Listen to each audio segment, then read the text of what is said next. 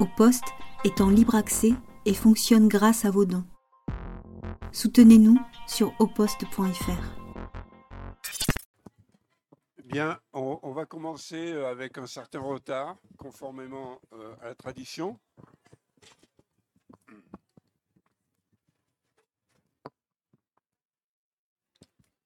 Donc, euh, c'est une grande première euh, pour les écrits d'août, puisque à partir de maintenant, nous sommes retransmis en direct sur la, sur la chaîne Twitch. Je l'ai bien dit, de David Dufresne au poste. alors, cette grande première démarre avec quelqu'un que nous sommes très contents de recevoir, qui s'appelle Pierre Madelin, qui est un auteur assez prolifique, il faut bien dire, euh, de comment, comment définir, euh, appelons ça de l'écologie libertaire, on pourrait dire. Écoute, c'est écrit sur le quatrième de couverture. Hein. Ah bah alors, si c'est écrit sur le quatrième de couverture. Donc, euh, j'aime ce que fait Pierre m'intéresse beaucoup parce que Euh, je trouve qu'il y a une capacité à, à, écrire des livres qui sont à la fois euh, faciles d'accès, euh, ils ne sont pas du tout jargonneux, et ça va assez en profondeur sur, sur les, les questions qu'il explore. Et aussi, il y a une capacité à, à, entrer dans les nuances, ce qui, euh, dans, une, un type d'écriture radicale, n'est pas, souvent, pas toujours euh, euh, le cas, et même plutôt une exception qu'une, règle. Et donc, par exemple, tout à l'heure, en préparant cette intervention, je suis tombé sur un passage à propos du végétarisme, et j'ai trouvé que tu étais capable d'argumenter dans dans les deux sens euh, de manière euh, euh, de manière intelligente, qui fait que on a l'impression de, en te lisant un peu, d'entrer dans une conversation. Et, ça, je trouve que c'est toujours le signe de, de bouquins vraiment stimulants. Alors le, titre, le titre du bouquin qui est indiqué dans le, dans le programme, c'est pour en finir avec les, les non la tentation euh, écofasciste. Tu vois, je me, je me, trompe déjà sur le titre. La tentation écofasciste.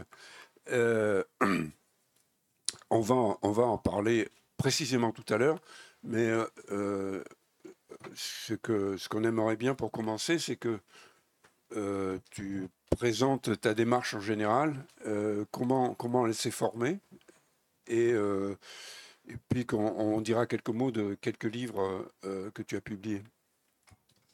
Euh, bonjour et bah, merci à Serge et merci aux écrits d'août pour l'invitation et, pour l'accueil. Euh, bah, sur ma démarche en général, je dirais que moi j'ai fait des études de philosophie il y a, un certain nombre d'années maintenant que je n'ai pas poussé très très loin. Et assez vite, autour de mes 22-23 ans, j'ai commencé à traduire des livres euh, et en fait à traduire des livres euh, de philosophie euh, sur les questions d'écologie. Et même si ça paraît aujourd'hui peut-être contre-intuitif, il, y a encore 10-15 ans en France, on n'était pas du tout à l'endroit où on en est aujourd'hui au niveau éditorial, académique, littéraire, philosophique sur les questions d'écologie. Il n'y avait pas la prolifération de publications qu'on a aujourd'hui sur le vivant, par exemple, etc. Et en réalité, quand on s'intéressait à ces questions d'écologie, alors on avait certes une tradition d'écologie politique française, euh, des gens comme André Gors, comme Bernard Charbonneau, etc.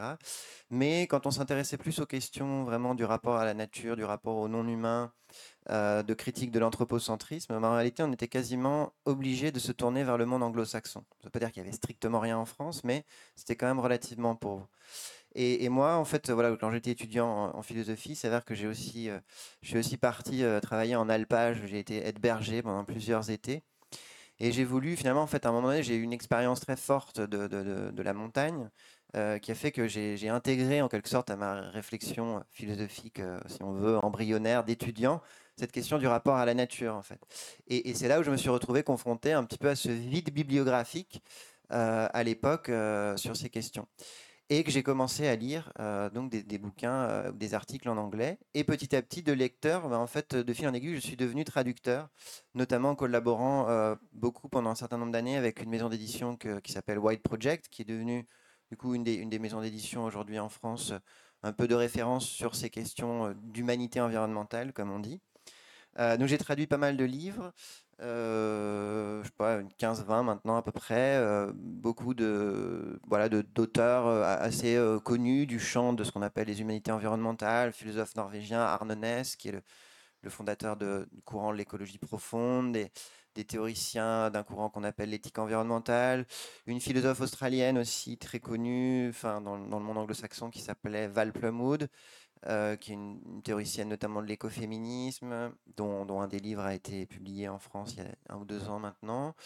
Euh, voilà, je ne vais pas vous faire toute la liste. Euh, aussi un livre de théorie d'éthique animale qui s'appelle Zoopolis, etc. Et puis, de la même façon que de lecteur, j'étais devenu traducteur, et eh ben, ce traducteur, je suis devenu auteur. un peu par hasard aussi, finalement, je n'avais pas vraiment une euh, vous savez, parfois il y a des gens qui écrivent et qui vous disent que depuis vraiment leur, adolescence, ils avaient rêvé d'écrire, etc. moi, en fait, j'avais toujours été un gros lecteur, mais je n'avais pas forcément pensé euh, devenir auteur à un moment donné. C'était pas une obsession pour moi. Mais un peu par hasard, en fait, une année, je, suis allé voir des, des amis bergers en alpage. C'était pas une année où je travaillais en alpage, mais c'est une année où je suis allé leur rendre visite. Ça s'est très mal passé. Et j'ai eu le sentiment que, que, que, ma, que mon rapport aux alpages se terminait. Et que du coup, euh, ça m'a donné envie d'écrire un peu comme une sorte de, de, de, texte pour revenir sur ce que ça avait pu signifier pour moi. Bon, il s'avère que finalement, en fait, mon rapport au monde de, l'alpage a continué, mais ça m'a, ce moment de crise m'a conduit à écrire mon premier livre, qui est mon seul livre, euh, on va dire, littéraire. C'est pas, pas de la fiction, c'est un peu ce que les Américains appellent le nature writing, quoi, où mélange un peu voilà, récit de vie autobiographique et récit de rapport à la nature, en l'occurrence les, les, les, étés que j'ai passés comme aide berger. Euh, voilà, et hum, ça a été mon premier livre. Est-ce que tu peux nous dire pourquoi ça s'est mal passé? Mais je sais pas, je me souviens plus exactement, mais j'étais allé voir une amie bergère qui m'avait foutu à la porte, puis après j'étais allé voir un, autre ami berger qui était complètement dépressif cet été-là. Et du coup j'étais parti un peu euh, euh, déconfit de, mes deux visites et je m'étais dit, là, je crois que c'est une page qui se tourne, ma, relation au monde du pastoralisme se termine, je vais écrire un petit livre pour revenir sur ce que ça a pu signifier pour moi. Finalement, ce n'est pas du tout terminé, mais, euh, mais en tout cas, voilà, c'est comme ça qu'est né ce livre. Euh, et puis après, euh, et puis après, je me suis mis à écrire des essais, euh, un petit peu aussi, un, peu par hasard. En tout cas, les, deux premiers, après le capitalisme et faut-il en finir avec la civilisation, c'est des livres que j'ai écrits dans des moments de désœuvrement où je savais pas quoi faire. Et, et où je, voilà, du coup, j'ai écrit ces livres. Puis après, je me suis un peu entre guillemets professionnalisé en écrivant les deux suivants, mon livre sur la mort qui est là aussi et enfin, sur l'écologie et la mort, et puis le livre euh, dont on va parler par la suite, qui est La tentation écofasciste, où, euh, professionnalisé au sens où j'ai pris plus au sérieux l'écriture et j'ai fait ça de façon un peu plus volontariste euh, que, que, les, que les premiers livres.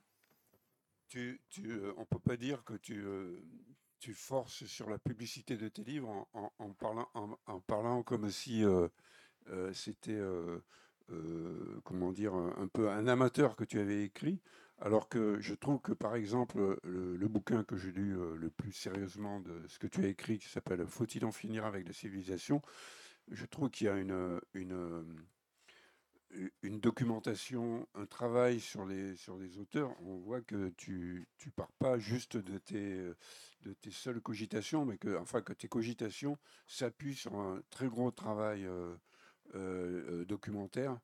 Euh, j'ai beaucoup apprécié la, critique des, bon, ce, livre, Faut-il en finir avec la civilisation? C'est un livre qui critique une tendance de l'écologie actuelle qu'on appelle, appelle souvent le, primitivisme, c'est-à-dire l'idée que, en fait, je crois que c'est toujours aussi quelque chose qui est, qui est, qui est dans la la, critique radicale depuis toujours, c'est euh, de se demander à partir de quel moment ça a commencé à, déconner, l'humanité. Euh, euh, à, partir de quel moment ça a été, ça n'allait plus. Voilà. Et bah, les, primitivistes, eux, c'est c'est à partir de la révolution néolithique, en gros. C'est-à-dire à partir du moment où on a cessé d'être chasseur-cueilleur. Voilà. Et donc il y a cette espèce de fantasme de redevenir chasseur-cueilleur. Dit comme ça, ça paraît un peu ridicule, mais en réalité, ce point de vue permet des critiques qui méritent vraiment d'être prises en compte et sur lesquelles il vaut la peine de réfléchir sur si on voulait vraiment changer le monde, qu'est-ce qu'il faut casser, qu'est-ce qu'il faut garder euh, Je pense que c'est une, question euh, euh, essentielle aujourd'hui. Et est-ce que tu peux nous en dire un peu plus sur ce, livre-là? Faut-il en finir avec la civilisation bah oui, après, quand je dis que je fais les choses en amateur, c'est au sens où je, dans enfin, mes premiers livres, il y avait une, je les écrivais un peu pour presque pour me faire plaisir à moi-même. Ça ne veut pas dire que je n'essayais pas, je cherchais pas quand même un minimum de sérieux dans, dans la documentation et dans les lectures pour, pour appuyer ou pour étayer mes propos. Euh, sur ce livre sur le primitivisme euh, qui, est sorti déjà il y a deux ou trois ans, bah, comme l'a comme l'a résumé euh, assez bien Serge, c'est vraiment c'est au-delà de. En réalité, si, on, comme je l'ai souvent dit quand je présentais ce livre-là, en fait, le, primitivisme stricto sensu en tant que courant de pensée ou en tant que courant militant, il est, très marginal. Donc, l'intérêt de, mon livre, d'après moi, c'était pas de, m'attaquer à ce courant-là en tant que tel, parce que c'est vraiment des choses qui sont relativement anecdotiques, mais c'était plutôt de voir les questions qui soulevaient, les questions en termes de ce qu'on pourrait appeler de façon peut-être un peu, un peu euh, un peu pompeuse, de philosophie de l'histoire ou de, vision de, d'évolution des, sociétés humaines. Euh, et, effectivement, quand on, quand on, quand on se demande euh, où, où la catastrophe euh, écologique a commencé, on va avoir toute une série de, réponses qui vont être apportées à cette question. Et parmi, parmi ces, ces, réponses, on va trouver, y compris chez des auteurs qui ne sont pas stricto sensu primitivistes, dans le sens où ils ne où ils n'attendent pas, où ils n'escomptent pas, où ils n'espèrent pas un retour à une situation où nous serions des chasseurs-cueilleurs, on va néanmoins trouver dans leur, philosophie de l'histoire l'idée que euh, la révolution néolithique, le moment où nous devenons sédentaires, le moment où nous devenons des agriculteurs euh, et des éleveurs, euh, où nous domestiquons les plantes et les animaux, eh bien, est un peu cette catastrophe originelle qui va nous engager sur la voie, sur la trajectoire d'une domination du monde vivant et par mimétisme euh, de la domination de certains groupes humains par d'autres groupes humains, donc euh, de personnes libres sur des esclaves, euh, des hommes sur les femmes, de l'État qui apparaît ultérieurement sur le reste de la société. Donc de faire en fait de ce moment de la domestication la matrice en quelque sorte de toutes les dominations sociales connues. Or, en réalité, quand on s'intéresse aux travaux, on va dire, sérieux d'anthropologie, euh, d'archéologie euh, qui ont été réalisés sur les sociétés de, chasseurs-cueilleurs, euh, on se rend compte que voilà, dans un certain nombre de, de enfin, en fait, dans quasiment toutes les sociétés de chasseurs-cueilleurs connues, il existe aussi des formes de domination et d'oppression ou de violence, que ce soit la guerre, que ce soit l'esclavage, que ce soit le patriarcat, etc. Donc, c'était une manière pour moi euh, de montrer qu'en quelque sorte, il n'y a pas d'origine ultime euh, des dominations, que les dominations, elles se perdent en quelque sorte dans, dans, euh, dans, dans, les strates les plus profondes de notre histoire en tant qu'espèce, et que donc, de, de, voilà, de rompre aussi avec la persistance euh, à gauche de, ce que j'appellerais des récits théologiques en fait, des moments euh, où, voilà, où on va considérer qu'il y a un, moment de rupture, de chute originelle en quelque sorte, à partir duquel on, s'engage sur une trajectoire catastrophique, mais, euh, mais avant laquelle en fait les, les, réalités des rapports sociaux étaient plutôt harmonieux. or, voilà, ça n'a jamais été le cas.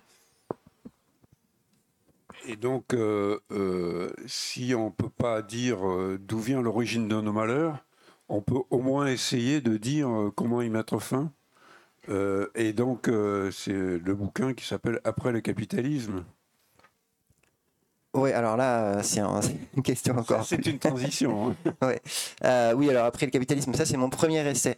Et effectivement, c'est un, un livre où j'essaie voilà, d'imaginer, d'envisager des, des, enfin pas vraiment des pistes de sortie concrètes parce que c'est bon pas vraiment personne ne peut prétendre voilà donner un mode d'emploi de sortie du capitalisme mais un petit peu une sorte de c'est un peu une synthèse en fait de, en tout cas il y a quelques années parce qu'aujourd'hui il, y a eu des évolutions évidemment dans, l'écologie politique mais de à l'époque en 2000 2015-2016 quand j'ai écrit ce livre, voilà, des, débats qu'il pouvait y avoir en écologie, en écologie politique sur cette question de, du capitalisme, de la sortie du capitalisme.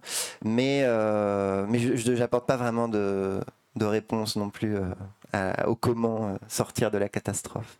C'est-à-dire que je pense que pas apporter de réponse individuellement, en tout cas, ça c'est certain.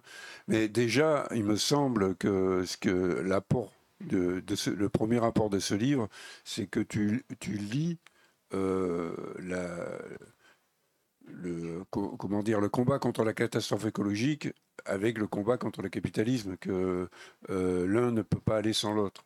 C'est déjà, euh, tu fondes déjà la, critique écologique, parce qu'il y a quand même tout un courant d'écologie qui est le, fondement du greenwashing, qui, qui essaye de trouver des, des manières d'accommoder le capital, de trouver un capitalisme vert. Donc, il me semble que tu montres assez bien les impasses du capitalisme vert aussi.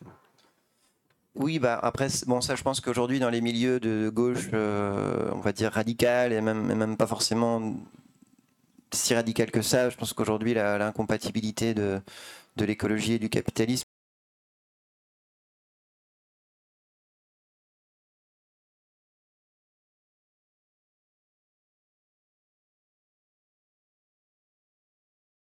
euh, qui, qui parie sur la possibilité d'un capitalisme vert ou d'une croissance verte ou d'une décarbonation de l'économie.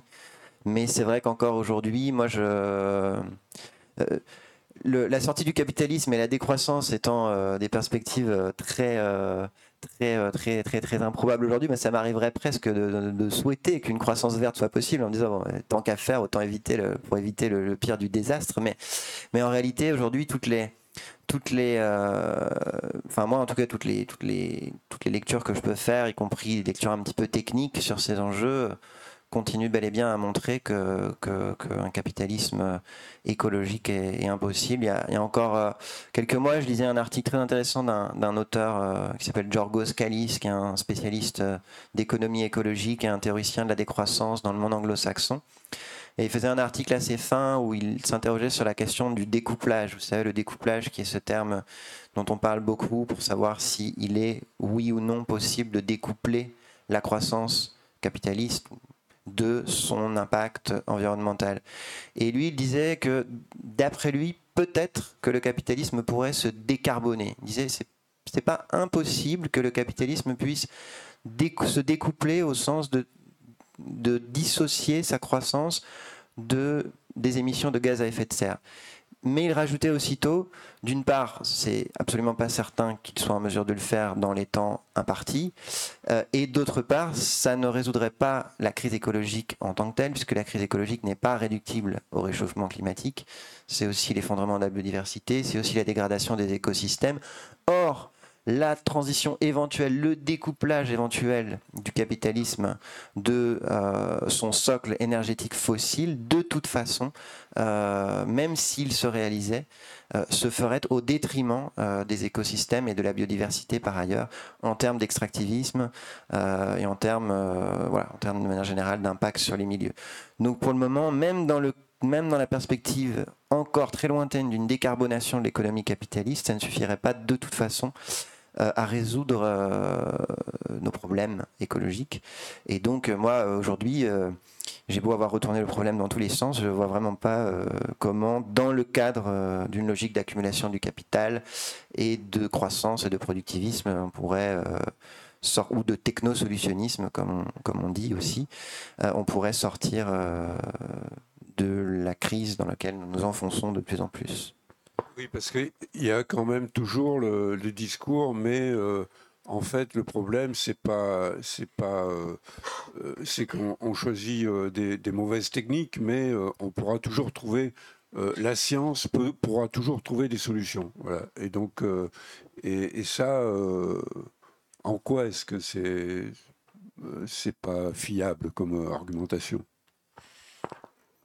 Bah, c'est pas bah, un petit peu pour les raisons que je viens, viens d'évoquer, c'est-à-dire que euh, c'est ce qu'on appelle souvent en écologie politique le, le technosolutionnisme ou l'éco-modernisme, c'est-à-dire l'idée qu'en réalité, euh, la crise écologique a été causée par une, certaine phase, une certaine étape du processus de modernisation, mais qu'il ne faut pas pour autant remettre en question la modernité capitaliste et industrielle, mais qu'il faut en réalité euh, accéder à une nouvelle étape de ce processus de modernisation, étape qui, elle, va euh, être cette fois-ci vertueuse grâce à des solutions techniques, grâce à l'innovation scientifique, et nous permettre de nous réconcilier avec nos milieux de vie et nous permettre de réduire euh, nos émissions de gaz à effet de serre.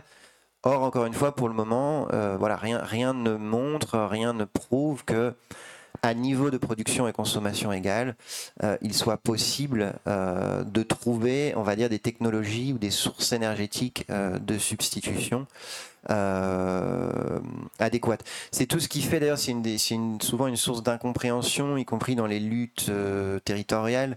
C'est tout ce qui fait aussi la critique, en tout cas la critique relative qui peut être adressée par les écologistes anticapitalistes aux énergies dites renouvelables. C'est vrai que ça crée souvent des malentendus et des tensions.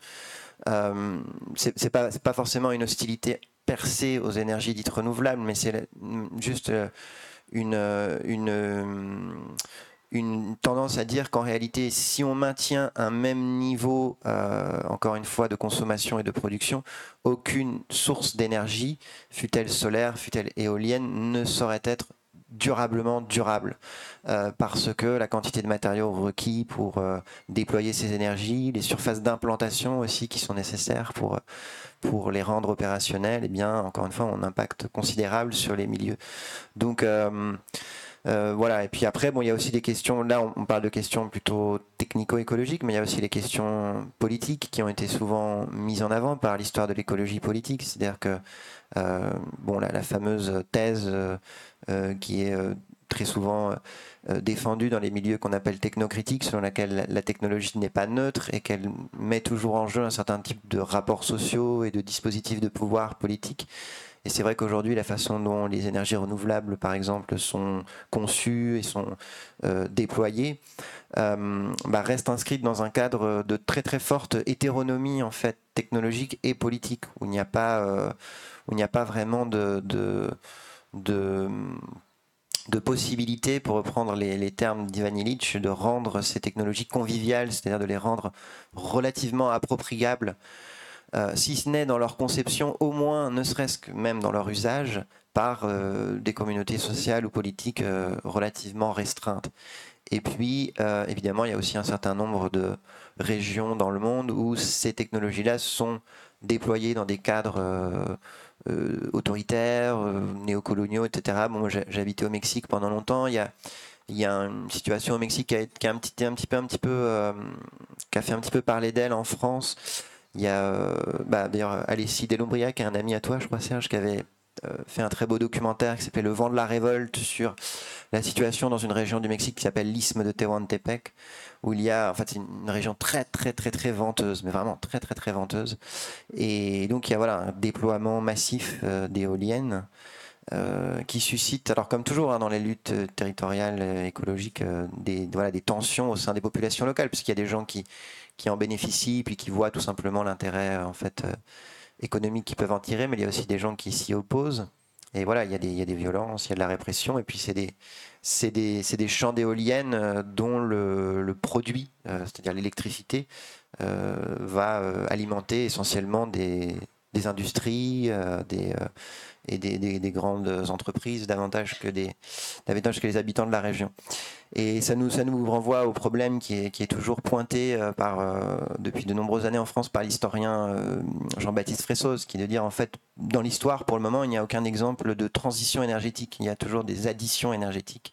C'est-à-dire qu'en réalité, aujourd'hui, la crainte que beaucoup d'entre nous avons, c'est que le capitalisme, en fait, se serve finalement de la crise écologique, non pas pour opérer une transition énergétique, mais pour légitimer une addition énergétique euh, où en fait euh, on va rajouter l'éolien et le solaire avec tous les impacts euh, écologiques qui vont avec aux sources énergétiques déjà existantes que sont le nucléaire et évidemment les énergies fossiles. Et que évidemment cette logique d'addition énergétique, dans cette logique d'addition énergétique, l'implantation d'énergie renouvelable ne peut pas vraiment être défendue comme une solution. Puisque tu parles, puisque tu parles de d'éoliennes, voici une autre transition qui se présente. Toi, tu crois aux transitions Non, justement, je trouve que le, la, la, question des éoliennes illustre assez bien ton, dernier, ton dernier livre, euh, qui, qui, euh, qui s'appelle La tentation écofasciste, c'est-à-dire la, la euh, c'est le thème du livre, c'est la, récupération par certains courants d'extrême droite des thèmes écologiques. on voit bien, bah, j'ai d'ailleurs écrit un article là-dessus pour IPNS, le, le journal local le bon journal local, euh, sur le fait que la, lutte contre les éoliennes industrielles euh, est euh, largement soutenue de manière plus ou moins en, sous-main, plus ou moins ouverte par le lobby du nucléaire et puis très ouvertement par, la droite dans certaines régions et par l'extrême droite en tout cas. Euh, donc, euh, je pense que ce serait le moment de nous expliquer un peu le contenu de, ton livre sur, le, la, tentation écofasciste. Bah, peut-être avant de revenir, enfin peut-être avant d'aller plus au-delà dans l'explicitation du contenu de, mon livre, donc ce dernier livre, La tentation écofasciste, juste réagir à ce que tu viens de dire sur les sur les éoliennes et l'extrême droite. Alors c'est vrai que bon alors moi mon livre, moi je suis pas politologue, donc j'ai pas fait une, c'est pas un livre consacré au Rassemblement national. Il y a, doit y avoir trois ou quatre pages dans mon livre sur le Rassemblement national. Et puis je sais pas ce qu'il en est dans les autres pays européens. Euh, au niveau de, des, politiques énergétiques euh, de l'extrême droite. Mais en France, c'est vrai que le RN se caractérise en niveau de son discours euh, énergétique depuis quelques années. Alors le RN n'est pas climato-négationniste, euh, en tout cas clairement pas officiellement. Euh, reconnaît la réalité du réchauffement climatique, il reconnaît la nécessité d'une décarbonation par la pour la France, en tout cas dans, sa rhétorique, dans son discours. Euh, mais euh, il défend une, écologie très très nucléariste, très très nucléarisée. Euh, il fait du nucléaire le, le, nécessaire socle énergétique de la nation française et de sa puissance.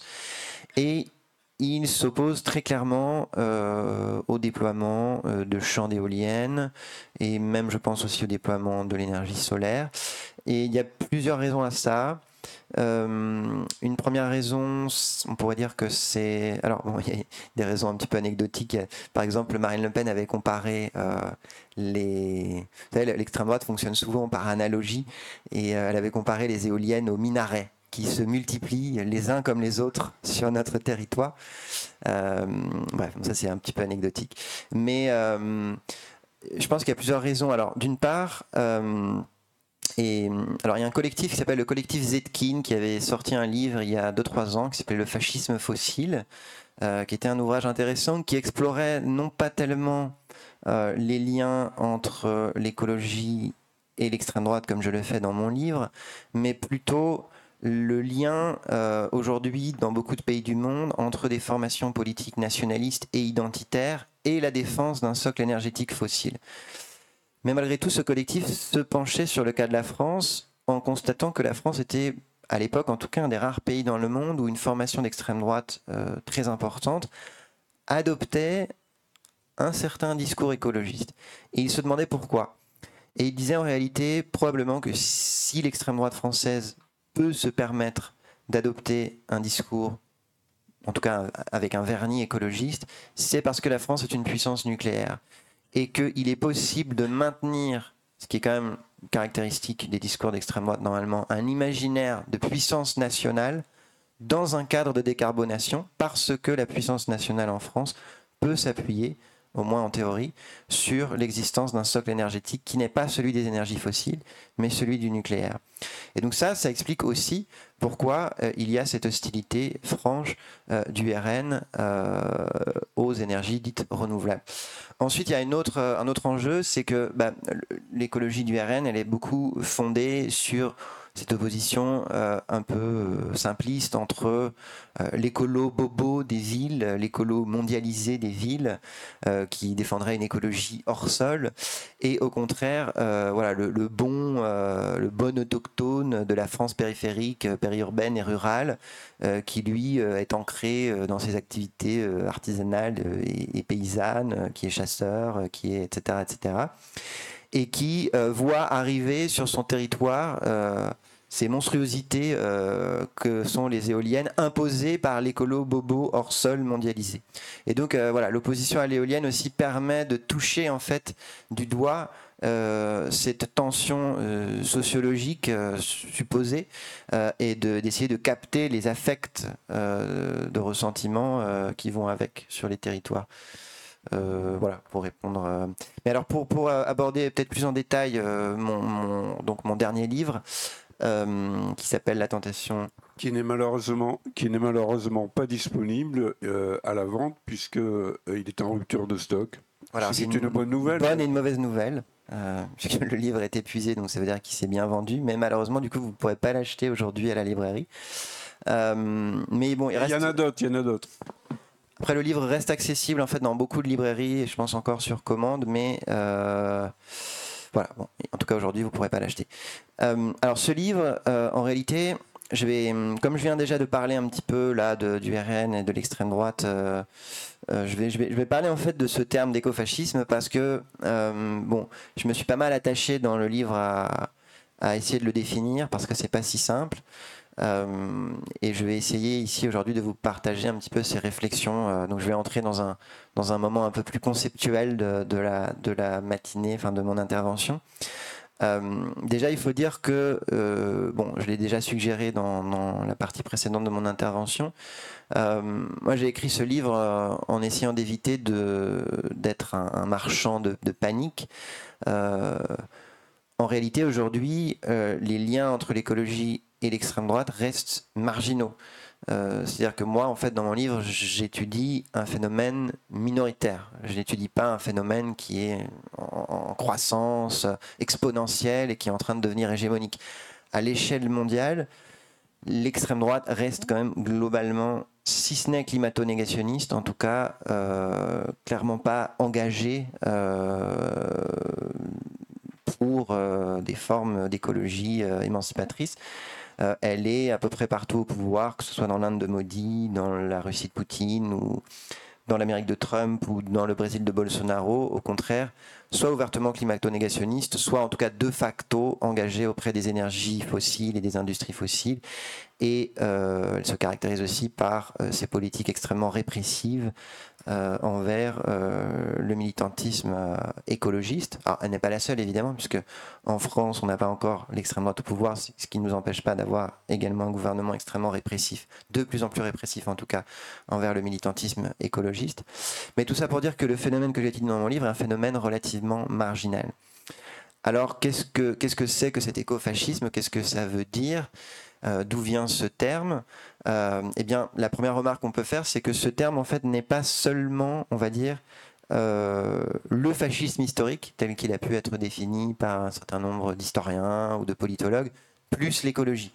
En réalité, quand on s'interroge sur l'écofascisme, la première chose à faire, et c'est ce que j'essaie de faire au début de mon livre, c'est de mettre de côté les débats euh, intellectuels, historiographiques déjà très complexes sur la notion de fascisme historique et de euh, comprendre que ce concept d'écofascisme, eh bien, il a acquis en quelque sorte une autonomie et une épaisseur euh, propre au cours de l'histoire euh, de la pensée écologiste, au cours de l'histoire des idées écologistes.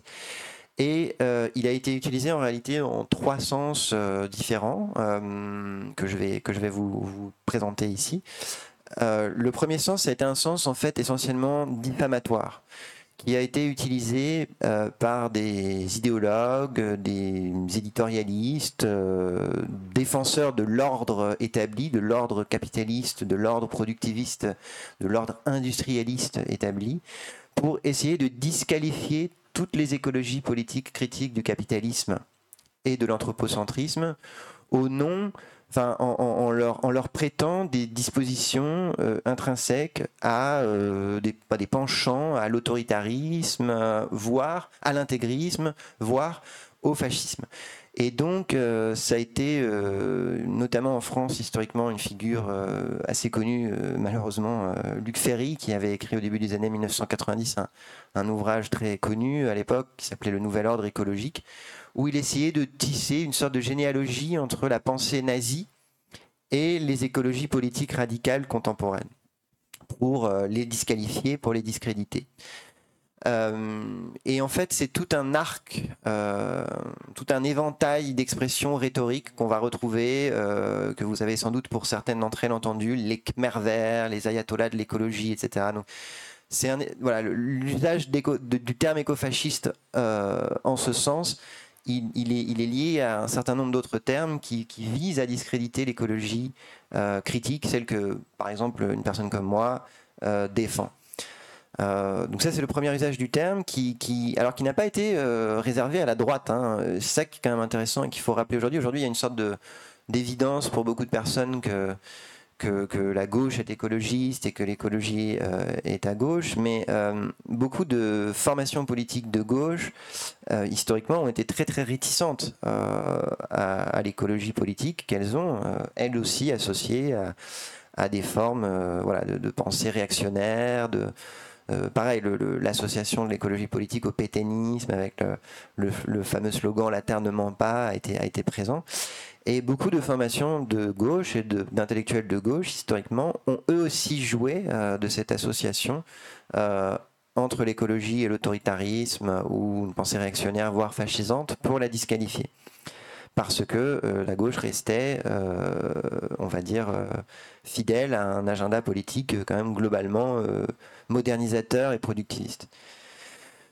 Ensuite, euh, il y a eu un deuxième usage du terme qui est peut-être euh, aujourd'hui le, plus euh, spontanément mobilisé dans les milieux militants ou dans les milieux intellectuels de gauche radicale, qui remonte aux années 1970, qu'on va retrouver notamment chez des auteurs très importants de l'écologie politique française, qui sont André Gorz et Bernard Charbonneau qui vont définir, qui vont faire un usage de l'écofascisme qui va plus euh, en fait renvoyer à l'idée d'un éco-autoritarisme, l'idée d'une gestion autoritaire et coercitive des ressources, des territoires et des populations à mesure que la crise euh, écologique du capitalisme va s'intensifier.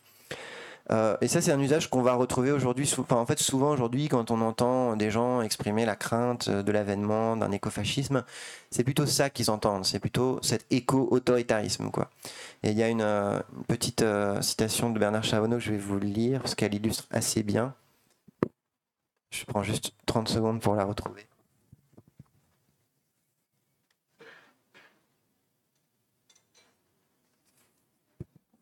Elle illustre assez bien cette, euh, définition-là du terme. Euh, dans un classique qui s'appelle Le Feu vert, Bernard Charbonneau écrit En dépit des apparences, l'écofascisme a l'avenir pour lui, et il pourrait être aussi bien le fait d'un régime totalitaire de gauche que de droite sous la pression de la nécessité. En effet, les gouvernements seront de plus en plus contraints d'agir pour gérer des ressources et un espace qui se raréfie la préservation du taux d'oxygène nécessaire à la vie ne pourra être assurée qu'en sacrifiant cet autre fluide vital, la liberté. Un beau jour, le pouvoir sera bien contraint de pratiquer l'écologie. Ce seront les divers responsables de la ruine de la Terre qui organiseront le sauvetage du peu qui en restera et qui, après l'abondance, géreront la pénurie et la survie. Donc ça, c'est, on va dire, euh, le deuxième sens historique qui a été donné à ce terme et à ce concept. Euh, cette citation est très souvent, enfin ce passage de Bernard Charbonneau est très souvent cité, et il illustre parfaitement euh, cette définition du terme. Et on retrouve voilà des usages assez euh, proches, euh, encore une fois chez André Gorz, chez Ivan Illich, même plus tard chez Serge Latouche dans, les années 1990-2000. Et encore aujourd'hui, par exemple, quand vous lisez un journal comme La Décroissance, quand il parle d'écofascisme en général, ils utilisent plutôt le terme dans ce sens-là. Euh, mais pour moi, l'usage d'écofascisme en ce sens-là est pas totalement satisfaisant parce qu'il manque euh, un certain nombre d'ingrédients et en réalité, il aurait plutôt fallu parler à ce moment-là d'éco-autoritarisme euh, plutôt que d'écofascisme. Et enfin, il y a un troisième. Euh, excuse-moi, mais, juste comme ça, une incidence. Mais ça me paraît une hypothèse plausible que on arrive à un tel degré de catastrophe écologique qu'on arrive à un gouvernement qui gère la pénurie de manière autoritaire. Alors, totalement. Alors, l'hypothèse de le texte de Bernard Charbonneau que je viens de lire, c'est un texte très avant-gardiste, hein, très lucide, parce que c'est un texte qui date de la fin des années 1970, donc il y a vraiment une, une dimension un petit peu visionnaire dans ce texte. Euh, moi, ça me paraît tout à fait plausible. C'est juste l'usage du terme écofascisme pour juste une gestion autoritaire qui me semble peut-être pas totalement satisfaisant, et vous allez voir pourquoi. Et donc il y a un troisième sens euh, du terme qui nous vient plutôt du monde anglo-saxon et, de débats qui ont eu lieu dans les années 1980-1990 euh, dans un ensemble de courants de pensée, notamment euh, l'éthique environnementale et l'écologie profonde.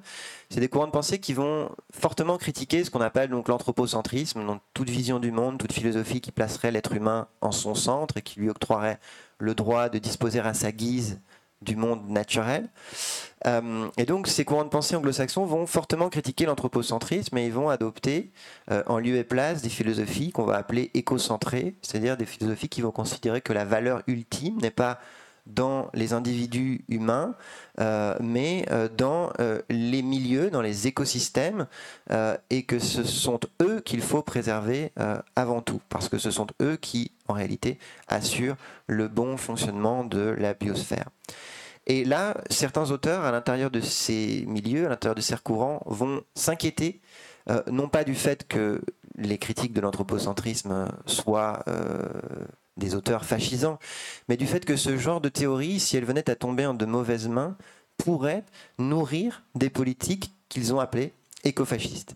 C'est-à-dire, en gros, que au nom de la totalité, au nom de la préservation de la totalité d'un écosystème ou de la totalité de la biosphère, puisse être légitimé le sacrifice de certains individus ou de certaines communautés humaines qui seraient présentés comme, par leur pratique, par leur nombre, par leur mode de vie, comme surnuméraires ou, comme, euh, ou dont la vie serait jugée incompatible avec euh, la préservation des écosystèmes.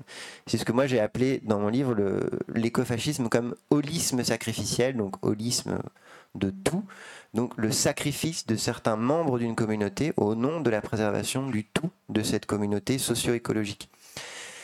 Et avec en fait cette troisième définition, si on la raccorde à la première définition, à la deuxième définition pardon, de l'écofascisme comme autoritarisme, eh ben, on se rapproche en réalité d'une définition de l'écofascisme qui peut être assez satisfaisante d'un point de vue théorique. Et à ce moment-là, on pourrait définir l'écofascisme comme un gouvernement ou une idéologie, avant, d'en arriver à un gouvernement, qui, euh, au nom euh, de la préservation euh, de la biosphère, du climat, de tel milieu, de tel écosystème, justifierait des pratiques de gouvernement autoritaire qui engageraient le sacrifice de certains individus ou de certains groupes humains. Et c'est là où se rajoute le dernier ingrédient qui n'est pas suffisamment mis en avant par euh, les courants de pensée que je viens d'évoquer, qui est la dimension que moi je place au cœur de mon livre, qui est la dimension du racisme et de l'anti-immigrationnisme. Parce que si gestion autoritaire et sacrificielle de la crise écologique il y a, eh bien, tout porte à croire qu'elle n'affectera pas de façon indifférenciée tous les individus et tous les groupes humains, mais qu'elle affectera d'abord euh, ceux d'entre nous, celles d'entre nous qui sont déjà euh, en bas, euh, entre guillemets, des hiérarchies sociales, raciales existantes. Et c'est tout, euh, en réalité, le discours euh, des idéologies d'extrême droite sensibles euh, aux questions écologiques, de stigmatiser les populations racisées du Sud notamment, ou les populations migrantes qui arrivent chez nous, comme les principales responsables du désastre écologique. Il y a aussi une euh, espèce de comparaison avec les plantes invasives, euh, avec les plantes euh, qui viennent d'ailleurs et qui finissent par, détruire le reste du monde, le, reste de la, végétation, ou, les, espèces animales comme les écovisses américaines qui, envahissent les, torrents au dépens des, autochtones. enfin, il y, a, cet imaginaire-là qui, est, qui est mobilisé aussi. Mais tu voulais ajouter quelque chose non, non. Euh, après, il faudra qu'on laisse un peu de temps pour, euh, pour qu'il y ait un échange avec la salle. Mais j'ai volontairement. Euh, ah, oui, non, il y a aussi un, point sur lequel je, voulais t'interroger. C'est, je pense que un des points de contact, sinon avec le fascisme, du moins avec les idéologies conservatrices, euh, de l'écologie, ça pourrait être euh, justement cette idée de préservation et cette idée de limite. Euh, l'idée que tout n'est pas permis à l'humain au nom du fait, au nom de la volonté de puissance, au nom du fait que la technique pourrait tout permettre. Et il y a même une revue qui s'appelle Limite, qui est une revue d'extrême droite, je crois, ou en tout cas très conservatrice, euh, et pourtant, cette notion de limite, je pense que la pensée euh, écologique a tout intérêt à, continuer à la creuser parce qu'elle est essentielle. Euh, oui, bien sûr. Bah, après, c'est justement un livre que j'ai traduit l'an passé d'un auteur dont, que j'évoquais tout à l'heure qui s'appelle Giorgos Kalis. C'est un livre qui s'appelle d'ailleurs Limite et qui est un très bon petit livre, un petit essai où il essaie d'investir cette notion de limite dans un sens justement qui ne soit ni autoritaire ni réactionnaire, mais émancipateur en s'appuyant notamment beaucoup sur la pensée du philosophe euh, Cornelius Castoriadis, qui, est un penseur des limites, mais de, de l'autolimitation démocratique, et pas de limites euh, imposées de façon euh, autoritaire, bureaucratique par des États. Donc, je suis d'accord voilà, avec toi que la notion, cette idée de limite, elle se prête, elle peut se prêter à des usages conservateurs, réactionnaires, autoritaires. Euh, mais trop souvent, parce que ça a été le cas, euh, des gens de gauche ont, voilà, congédié totalement l'idée de limite, alors que, bon, pour moi, c'est quand même un concept fondamental de l'écologie politique. La question de la limite, la question de la finitude, de manière générale, euh, que j'aborde d'ailleurs aussi dans mon livre sur la mort, sous un autre angle. voilà. Et après, je voulais juste, ah bah, peut-être avant de, de passer la parole aux questions, bah, je, je, résiste pas au au plaisir pervers euh, de vous lire un petit texte, euh, on va dire, euh, écofasciste, qui est intéressant parce que c'est un texte qui a été écrit par quelqu'un qu'on connaît bien en France, qui est Renaud Camus, donc pour les personnes qui, ne le savent pas, Renaud Camus, c'est le, c'est le père, entre guillemets, de, de, l'idée de grand remplacement. Alors, pas de l'idée en tant que telle, parce qu'en fait, l'idée de grand remplacement, elle est, elle est très ancienne, on la retrouve déjà au 19e siècle. En fait, c'est la hantise du déclin démographique du groupe autochtone et de, et de son, son envahissement et de sa submersion par un groupe euh, alloctone euh, immigrant, et une hantise très ancienne dans, dans les milieux nationalistes et dans l'extrême droite. Mais euh, le terme de grand remplacement, je crois, est forgé par Renaud Camus il est en tout cas aujourd'hui identifié en France comme, on va dire, le, voilà, le, le, le, géniteur de ce terme. Et, euh, et, donc l'idée, en gros, voilà, c'est que nous, Français, Blancs, etc., serions petit à petit remplacés euh, dans le cadre de ce que lui appelle, il, il va pas de main, il va pas voilà, il va pas par quatre chemins euh, un génocide de substitution euh, par euh, voilà, des populations migrantes. Et alors ça, c'est quelque chose qu'on connaît relativement bien maintenant, malheureusement. Il y a encore dix ans, c'est vrai que ça, ça va vite, hein, il y a encore dix ans, grand remplacement, à part, à part à part des gens de gauche qui s'intéressaient de près à l'extrême droite, bon, c'était pas un terme qu'on connaissait, mais maintenant il a fait son apparition dans, dans l'espace public, dans l'espace médiatique. Euh, donc ça, on connaît relativement bien. Mais ce qui est intéressant, c'est que chez Renaud Camus, il y a une articulation de la question euh, du grand remplacement euh, à la question de l'écologie. Et je vais vous lire un petit texte de lui qui, peut donner peut-être aussi une illustration concrète de ce que peut être une position écofasciste telle que je l'ai définie avant. Renaud Camus dit, dans un texte qu'il avait publié sur sa page Facebook, il dit que voilà, il, dit qu'il faut sanctuariser, je le cite, tous les vestiges de territoires et de campagnes véritables qui ne sont pas encore transformés en ville, en banlieue, en bidonville ou en zone d'activité commerciale et de loisirs, et y interdire toute construction ou aménagement impliquant le ciment, le béton ou le goudron. Jusque-là, on se dit, ah bah c'est bien, euh, on est d'accord, quoi. Et puis après, il précise, Cette mesure minimale n'a naturellement de sens qu'à s'appuyer sur la remigration. De même que la seule mesure écologique efficace et qui subsume toutes les autres est la décroissance démographique générale, de même il est bien évident qu'il n'y a pas de politique sérieuse contre l'artificialisation des sols sans le retour de l'occupant colonial en ces diverses métropoles. Tant que l'écologie s'obstine à être antiraciste et immigrationniste, elle est dans la contradiction totale et sert docilement les intérêts des industries de l'homme remplaçable, du profit, de la croissance, du remplacisme global, de l'hypercapitalisme davocratique. Oui, tu, euh, euh, le, problème c'est que on pourrait se dire que c'est très marginal, mais quand on voit euh, qu'il était très marginal sur la question du, grand remplacement il y, a, dix ans, comme tu viens, tu viens, de le dire, et que maintenant c'est devenu une espèce d'antienne de, qui reprend même euh, la, droite. Euh, la droite non, non censée n'être pas extrême. Pécresse ça paraît de grand remplacement pendant la dernière campagne. on peut aussi se dire que c'est une, une, une, possibilité. mais avant de passer la parole à, la, salle, juste euh, deux minutes.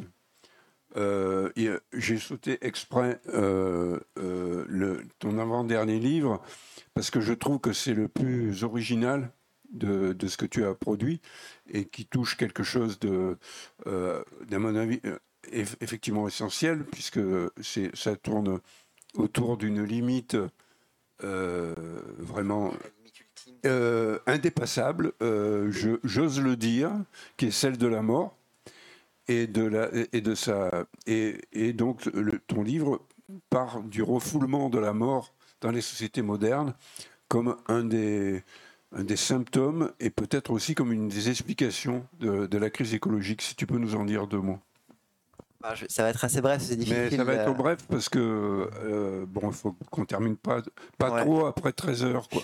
Non, je peux difficilement résumer un livre euh, comme ça en deux minutes, mais bon, en gros, ben Serge l'a déjà un petit peu dit, c'est l'hypothèse centrale de ce livre, l'hypothèse de départ, c'est qu'en réalité, notre difficulté en tant que société, euh, et peut-être même en tant qu'espèce, à habiter la Terre dans sa finitude écologique, euh, bah, provient euh, peut-être euh, d'une difficulté plus profonde à, en gros, habiter notre condition d'être humain dans sa finitude anthropologique, c'est-à-dire en fait à, accepter que nous sommes des êtres mortels.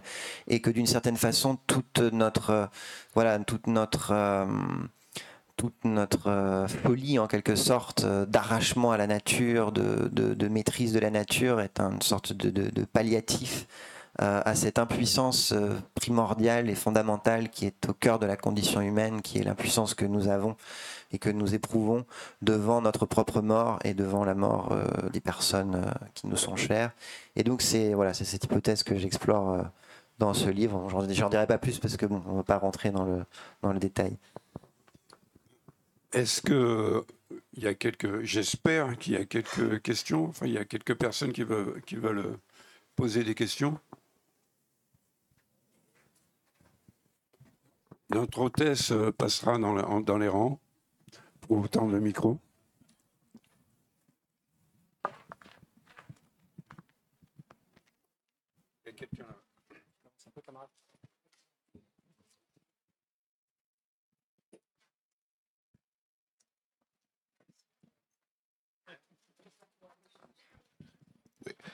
T'ai entendu dire que le nucléaire, c'est une, pas une énergie fossile. Tu l'as pas mis dans les énergies fossiles. Pourtant, c'est une énergie fossile décarbonée, puisque les minéraux, les minerais, euh, c'est limité. C'est, bien. Euh, voilà, c'est ce que je voulais dire. Donc, rectifier euh, ou préciser. Deuxièmement, il y avait une autre question, c'est bon, tu dis souvent que finalement, il y a trop d'hommes l'espèce humaine est trop nombreuse sur Terre pour que la planète, avec ses ressources, puisse euh, se venir aux besoins de tous. Donc, est-ce que l'écofascisme, c'est pas la réduction totalement de l'espèce humaine, une partie de l'espèce humaine, pour permettre à une autre partie de pouvoir vivre tranquillement, euh, aisément avec euh, les ressources? Voilà.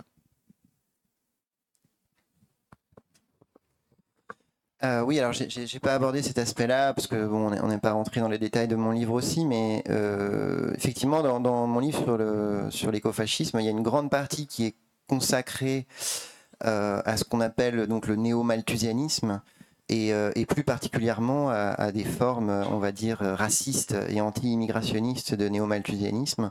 Alors, toutes les formes de néo-malthusianisme, c'est-à-dire toutes les, toutes les idées selon lesquelles euh, il faut décroître démographiquement, toutes les formes de néo-malthusianisme ne sont pas d'extrême droite. Ça, c'est quelque chose que j'insiste toujours là-dessus parce qu'il y a, y a trop souvent tendance dans les milieux militants, euh, notamment écologistes, radicaux, à associer vraiment toute, euh, toute aspiration à la décroissance démographique à quelque chose de fascisant, tout néo-malthusianisme à quelque chose de fascisant. Or, à mon avis, c'est pas le cas. Historiquement, c'est pas le cas non plus. Il y a eu même, euh, on l'a un petit peu oublié, un néo-malthusianisme libertaire dans les années 1910-1920 du siècle passé. Quelqu'un comme Emma Goldman, par exemple, était engagé dans ce genre de, de pratique. Plus récemment, dans les années 1970, quelqu'un comme Françoise Daubonne, qu'on redécouvre aujourd'hui depuis quelques années, elle était euh, favorable à la décroissance démographique. Elle disait que euh, voilà, elle, s'opposait à ce qu'elle appelait le, lapinisme phallocratique. Euh, donc il y avait une, articulation chez elle euh, d'un enjeu d'émancipation féministe et écologiste à cette question de la décroissance démographique. Donc c'est un petit aparté pour dire que tout néo-malthusianisme n'est pas fascisant. Par contre, toutes les écologies d'extrême droite sont néo-malthusiennes. Toutes vont mettre l'accent sur la nécessité d'une décroissance démographique, mais pas n'importe laquelle. La décroissance démographique qui va être euh, valorisée et, mise en avant, c'est celle des populations euh, des pays du Sud qui sont encore aujourd'hui en forte croissance démographique, voire même euh, la décroissance démographique des populations immigrées qui arrivent entre guillemets chez nous, auxquels euh, sont prêtés des habitus reproductifs euh, identiques à ceux de leur pays d'origine et qui viendraient par leur nombre, en se multipliant comme des lapins, eh bien, menacer justement nos écosystèmes, accentuer l'artificialisation des sols, comme l'évoquait Renaud Camus dans le texte que j'ai lu, et nourrir nos émissions de, gaz à effet de serre, stimuler la croissance de nos émissions de gaz à effet de serre en faisant plein d'enfants. Euh, qui vont en plus adopter nos modes de vie. Euh, donc euh, voilà, c'est merci d'avoir posé cette question. Effectivement, la question néo-malthusienne de la décroissance démographique est au cœur des écologies que j'ai appelées écofascistes. je voudrais savoir au, fur et à mesure de, votre exploration à propos de l'écologie, est-ce que vous, vous dites à un moment donné, on est cuit? Où, euh, où il y a quelque chose qui se, qui se trame, où il y a peut-être un espoir lointain ou pas Alors ça, c'est vraiment une question euh, à laquelle euh, bon, personne personne n'a de réponse. Bon, moi, personnellement, clairement, j'ai l'impression... Enfin, moi, je pense qu'on est cuit. moi, je l'ai toujours pensé d'une certaine façon. Mais mais bah, comme j'ai décidé de ne pas me suicider, je, continue à, vivre. Et donc, à partir du moment où on vit, en fait, même si rationnellement on pense qu'on est cuit, bah, en fait, émotionnellement, on, investit quand même toujours de l'espoir. Après, en fait, la, question, euh, je, me souviens euh, aussi d'une euh, interview de, de Corinne Morel-Darleux qui est là et qui, qui disait voilà, enfin, chaque, chaque chaque euh, dixième de degré compte. Donc en fait, on est cuit, mais voilà, on ne sait pas encore à, quel degré de cuisson, quoi. Euh, et donc, euh, et donc c'est un petit peu ça l'enjeu aujourd'hui, en fait. C'est pas de savoir si on va être cuit ou pas. C'est c'est de savoir, voilà, encore une fois, à quel degré de cuisson on va être cuit, quoi. Vous voulez vraiment terminer sur cette note-là ou bien? Heureusement, il y a une, autre... Ah oui, il y a d'autres questions, c'est bon. Patrick, il y a, il y a une, la première que j'ai vue, c'est. Mais, ouais, ouais. Ah, qu'est-ce qu'on fait si, vous approcher. Bonjour. Euh, euh, je voulais d'une part faire une remarque à Serge. Enfin, il me semble que euh, pour l'avoir lu, et, pour, et en plus c'est une revue qui a cessé, euh, la revue limite n'est pas forcément d'extrême droite en tout cas. Euh, elle a invité récemment un député célèbre LFI de la Somme et il y a eu un débat très intéressant. Je pense qu'en tout cas, elle pose les vraies questions des limites que peut-être euh, vous avez, vous, l'auteur, euh, effectivement pioché plus. ma, deuxième, c'est une remarque, c'est tout.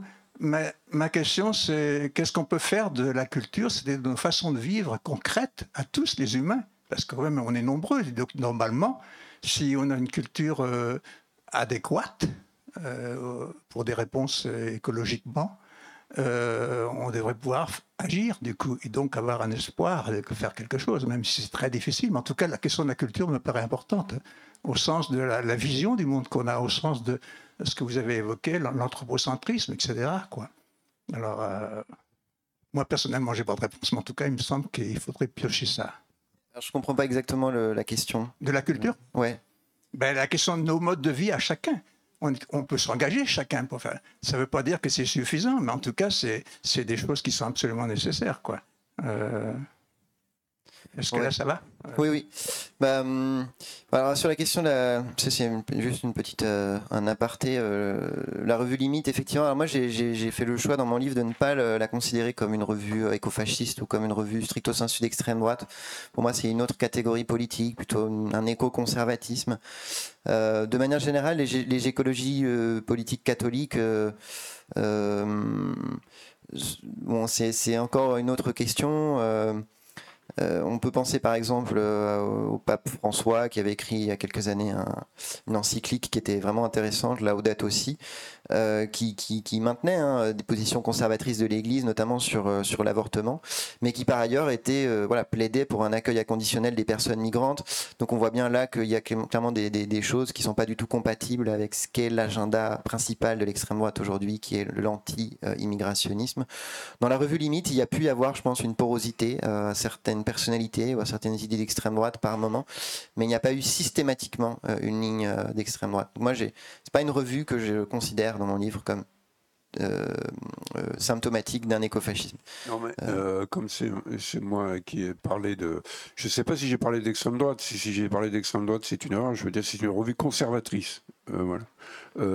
c'est une revue conservatrice qui est proche, qui était proche du printemps pour tous, qui est, euh, euh, enfin moi je, euh, et en même temps par l'intermédiaire de, de, quelqu'un qui les fréquente un peu trop à mon avis, mais qui est un ami malgré tout, il m'avait contacté parce qu'il voulait aller sur les, il voulait aller sur les ZAD avec moi, donc moi je les ai envoyés promener parce que euh, la manif pour tous et moi, ça fait, euh, c'est pas possible. Quoi. Donc, euh, et, et, et, c'est un courant conservateur qui développe une. Si j'ai dit d'extrême droite, c'est une erreur. C'est un courant conservateur. En tout cas. D'ailleurs, elle n'existe plus cette revue. Elle a, elle, a, cessé d'exister l'an passé.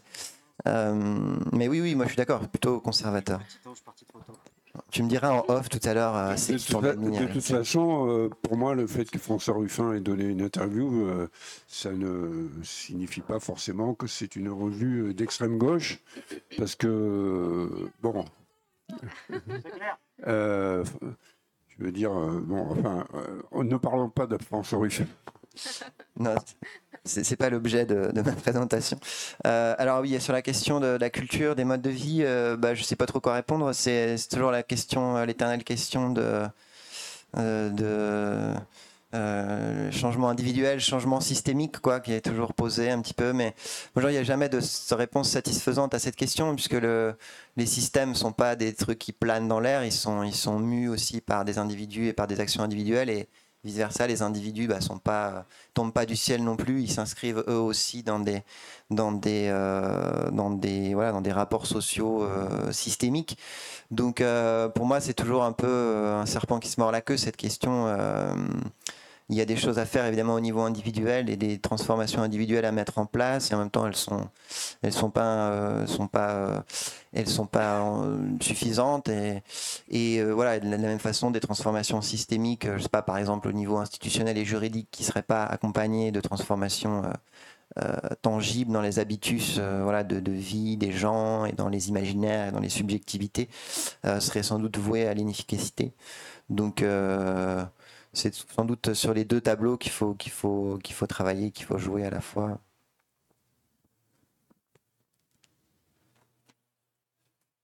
Bon, je peux y aller. Alors, moi, moi, je voulais dire que je pense qu'on n'est pas du tout cuit encore, et que la joie va peut-être résider précisément dans l'acte de se décuire ou de justement de se rafraîchir et d'obtenir une température agréable. Et sur le, contenu, plus sur le contenu, j'ai trouvé très intéressante la, la distinction que vous avez faite entre éco-autoritarisme et éco-fascisme. Je crois que c'était. Oui, c'est une distinction à laquelle j'aurais pas pensé d'emblée. Mais je me demande si vous faites si vous considérez que ces deux concepts sont étanches ou euh, si vous considérez que euh, puisse y avoir un glissement euh, imperceptible mais néanmoins inexorable de l'un vers l'autre. Non, je pense pas que ce soit étanche, ne serait-ce que parce qu'un écofascisme sera toujours aussi un éco-autoritarisme. Euh, c'est un petit peu la, bon, c'est un peu la question qui se pose de manière générale aujourd'hui, abstraction faite même de la question écologique à proprement parler, sur les évolutions politiques euh, auxquelles on est confronté en France, mais dans beaucoup de régions du monde, un peu cette dialectique entre euh, néolibéralisme autoritaire et néofascisme. On voit que petit à petit, le néolibéralisme autoritaire, par exemple, chez nous incarné par, euh, par Macron et ses gouvernements depuis, euh, depuis 6-7 ans maintenant, bah, il y a un peu une mue euh, néofasciste en quelque sorte, qui n'est qui, pas entièrement consommée, mais, mais on voit, bon, vous voyez ce que je veux dire, quoi. on voit qu'il y a des évolutions, aussi même par rapport au tout début du quinquennat Macron, l'ampleur des, des, des, rhétoriques sécuritaires, identitaires, y compris dans la majorité euh, macroniste a, gagné du terrain. Et la porosité, finalement, entre, entre ce néolibéralisme autoritaire et le néofascisme est de plus en plus prégnante.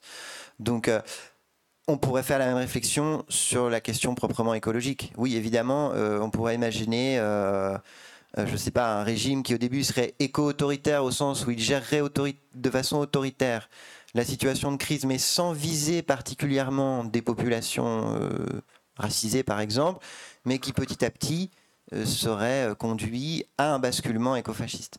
Euh, voilà. L'éco-autoritarisme n'engage pas nécessairement un écofascisme, mais l'écofascisme, lui, est nécessairement aussi autoritariste. Donc la porosité entre les deux, évidemment, est, forte. Bonjour, bah merci. je voulais savoir, qu'est-ce que vous pensez de Théodore Kaczynski?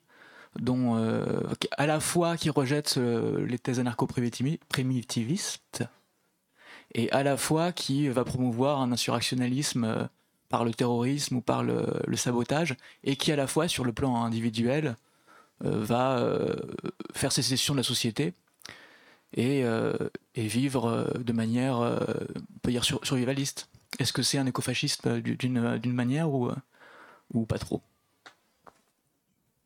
Alors que Théodore Kaczynski, pour les personnes qui, ne savent pas, il, était connu aussi sous le nom d'Una Bomber. Il est mort il y a un ou deux mois.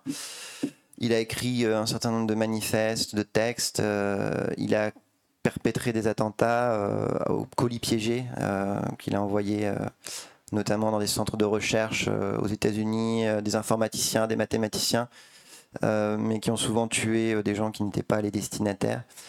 Euh, il a été incarcéré ensuite pendant, pendant de, longues décennies. Euh, bah, personnellement, je n'apprécie pas particulièrement Théodore Kaczynski. J'ai lu un peu ses textes que je trouve pas très intéressants.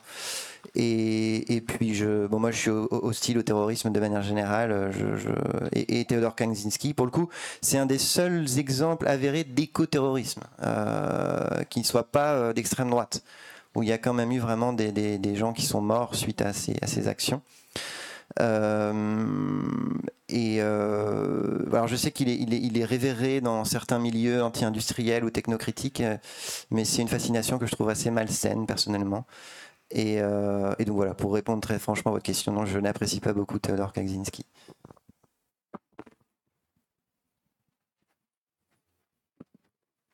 Bon, encore une question, puis après je vais laisser la, parole euh, une minute à Corinne pour qu'elle présente l'après-midi.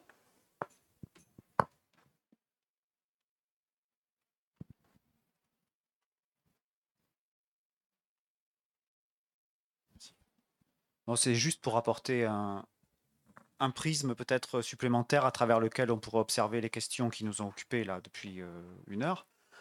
C'est euh, il y a un nouage à la fois pratique, discursif, idéologique, politique qui est opéré entre à la fois une soi-disant défense de la biodiversité, le néo-malthusianisme, le grand remplacisme, l'anti-immigrationnisme, comme vous avez dit, sur fond de fantasme d'une submersion démographique qui, ferait, qui porterait atteinte à l'unité euh, sanitaire, euh, agricole, euh, écologique d'un peuple qui s'est inventé comme tel, c'est à Mayotte. Et je pense que c'est très intéressant, si chacun après peut mener des recherches personnelles, de regarder à, à, la faveur de la fameuse opération Ouambouchou, qui s'est développée à Mayotte là, ces derniers mois, mais ça remonte beaucoup plus loin. Comment euh, la classe politique mahoraise, euh, une grande partie de la population mahoraise, accompagnée bien sûr par euh, l'État français,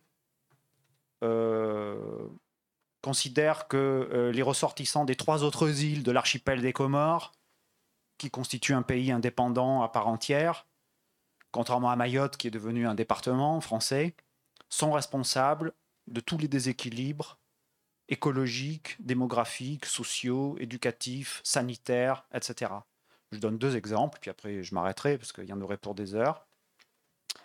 Par exemple, le, blocage par les collectifs de femmes mahoraises des institutions de soins, et notamment euh, de la plupart des dispensaires ou des maternités, où euh, des femmes ressortissantes des trois autres îles viennent en situation légale ou pas, je ne veux pas reprendre le vocabulaire de l'État, euh, viennent accoucher. Donc ces blocages-là sont faits sciemment pour empêcher que euh, ces femmes viennent accoucher sur l'île de Mayotte et par conséquent contribuent à un basculement démographique où euh, nos jeunes Maorés seraient inférieurs numériquement aux jeunes des autres îles de l'archipel des Comores. Je rappelle que c'est le même peuple, hein. enfin ça fait des siècles que c'est la même chose. premier point. Donc là, il y a tout un, tout, un activisme euh, qui va chercher euh, néo-malthusianiste, je ne sais pas comment on pourrait l'appeler, qui cherche à, prendre le contrôle du ventre d'autres femmes.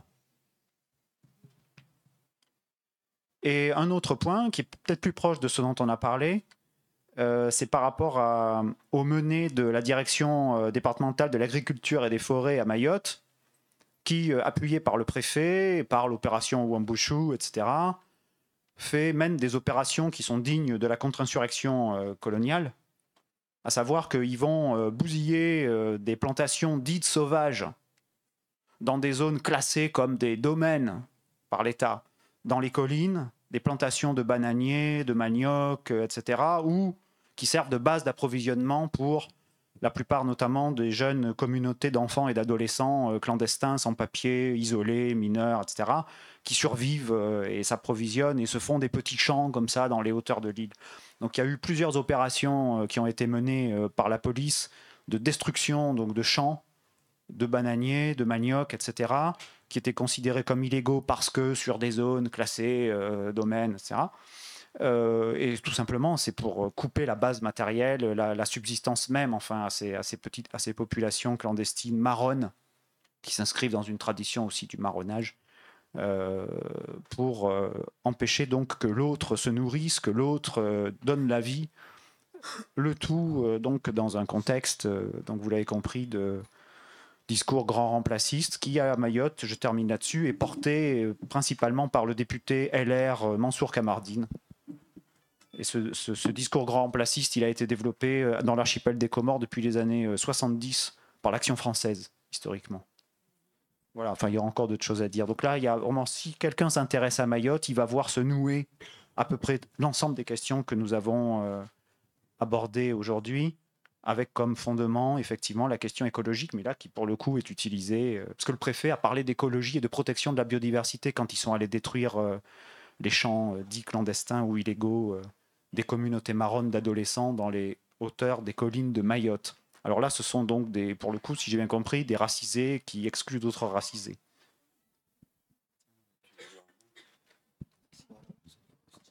Bon ben, non, là on va. Sainte-Soline, qu'est-ce que vous avez pensé de Sainte-Soline vous voulez que je vous dise sur Sainte-Soline euh, Non, mais tu pourras en parler peut-être en, signant les bouquins, parce que là, là euh, il faudrait que euh, Corinne, excusez-moi, madame, vous pourrez en parler avec lui tout, à l'heure, parce qu'il va signer ses livres là maintenant. donc, d'abord, je voudrais qu'on remercie Pierre.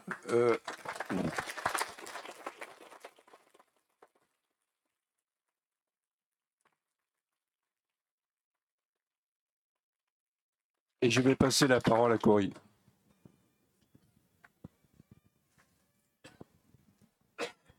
Euh, bonjour à toutes et à tous. Euh, donc, je suis Corinne Morel-Darleux. L'équipe, euh, pardon, je vais, je vais me mettre un peu en décalé. L'équipe d'organisation donc nous a proposé à David Dufresne et à moi-même d'avoir une carte blanche de programmation. Et donc, euh, pour moi, ça va être cet après-midi. David, ce sera demain. Et donc, euh, cet après-midi, alors, normalement, à 14h, je ne sais pas du coup si on décale un peu. Ouais, on va peut-être décaler un petit peu pour que tout le monde ait le temps quand même de se restaurer. Donc, à 14h, on aura 1h30 euh, de conversation et de débat avec vous, donc David Dufresne et moi-même, animé par Patrick Kadudnek est juste ici. Euh, sur euh, voilà sur euh, je sais pas quoi d'ailleurs parce que Patrick nous a pas donné les questions pour que ce soit plus spontané et ce sera très bien comme ça. Ensuite, on aura une demi-heure de pause. Et ensuite, à 16h et quelques jusqu'à 18h, euh, j'ai eu envie de proposer une rencontre euh, d'autrices euh, littéraires. et donc, j'animerai cette table ronde qui réunira Sophie Poirier, qui est juste là, qui a écrit un très beau récit qui s'appelle Le Signal, qui est apparu aux éditions Inculte. Puis également Hélène Laurin, qui a également écrit un très beau roman chez Verdier euh, qui s'appelle Partout le feu et Luvan qui arrive juste et qui est euh, l'autrice euh, de, nombreux titres aussi, notamment un recueil de nouvelles qui s'appelle Few of Us et Susto qui, qui est apparu à la Volte. donc voilà, on aura l'occasion de dialoguer ensemble, notamment sur voilà cette question qui personnellement me taraude et que je formulerai ainsi dans un monde en train de couler slash de sombrer euh, à quoi ça sert encore d'écrire des livres?